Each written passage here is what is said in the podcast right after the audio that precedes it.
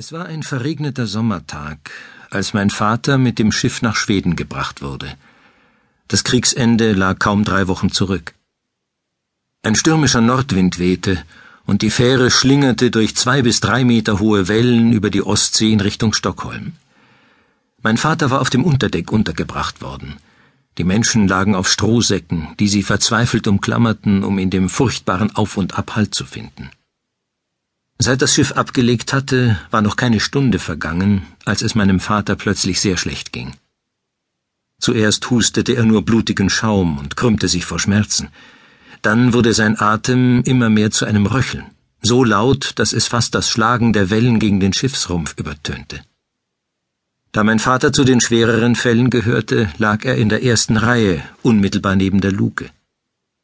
Als es ihm nun so schlecht ging, kamen zwei Matrosen und trugen seinen mageren Körper in die Nachbarkajüte. Der Arzt zögerte nicht, es war keine Zeit, sich um Schmerzmittel zu kümmern. Mit einer großen Nadel stach er zwischen zwei Rippen hindurch in den Brustkorb meines Vaters. Er vertraute auf sein Glück, dass die Spritze an der richtigen Stelle landete.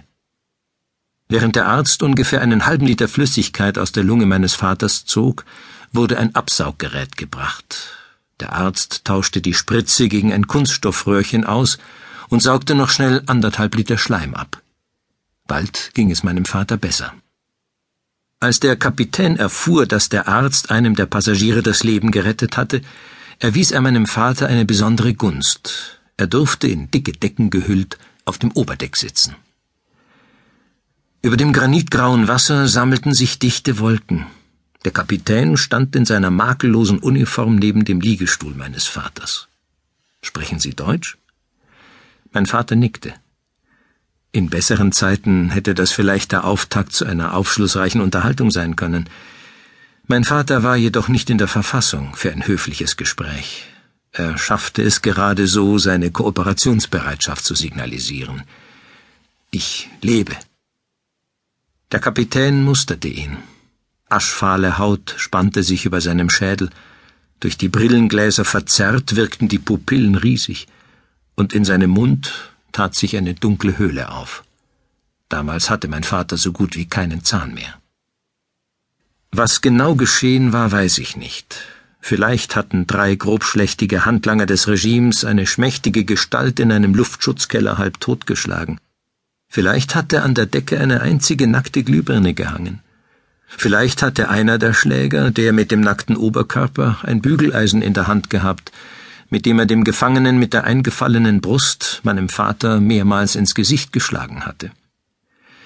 Die offizielle Version besagt lakonisch, dass ihm die meisten Zähne 1944 im Zuchthaus am Margaretenring in Budapest ausgeschlagen worden waren. Aber hier und jetzt lebte er tatsächlich.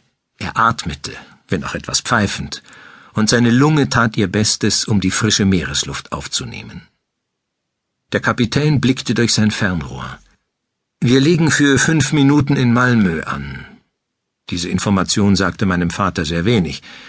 Er war bloß einer von 225 kranken Menschen in außerordentlich schlechtem gesundheitlichen Zustand, die von Lübeck nach Stockholm gebracht wurden. Manche von ihnen wären schon glücklich gewesen, wenn der Kapitän ihnen hätte versichern können, dass sie den Zielhafen lebend erreichen würden. Einige Minuten Aufenthalt in Malmö spielten für sie nicht die geringste Rolle. Der Kapitän fuhr jedoch fort, als erstattete er einem Vorgesetzten Bericht. Den Befehl habe ich über Funk erhalten. Diese Unterbrechung war in der planmäßigen Route nicht vorgesehen. Das Schiffshorn tutete, im Nebel tauchten die Docks des Hafens von Malmö auf. Mein Vater blickte nach oben. Über ihm kreisten Möwen. Sie legten ganz am Ende der Mole an. Zwei Matrosen seilten sich ab und rannten die Mole entlang zum Hafen. Sie trugen einen leeren Henkelkorb, einen Korb, so hat es mein Vater beschrieben, in dem normalerweise traurige Waschfrauen die Wäsche auf den Dachboden trugen. Am Ende der Mole war eine Schranke. Dahinter wartete eine Gruppe von Frauen mit Fahrrädern. Es waren vielleicht fünfzig Frauen. Stumm und reglos standen sie da. Sie umklammerten die Lenker ihrer Fahrräder. Viele von ihnen trugen schwarze Kopftücher. Sie sahen aus wie Raben, die auf einem Ast hockten. Erst als die beiden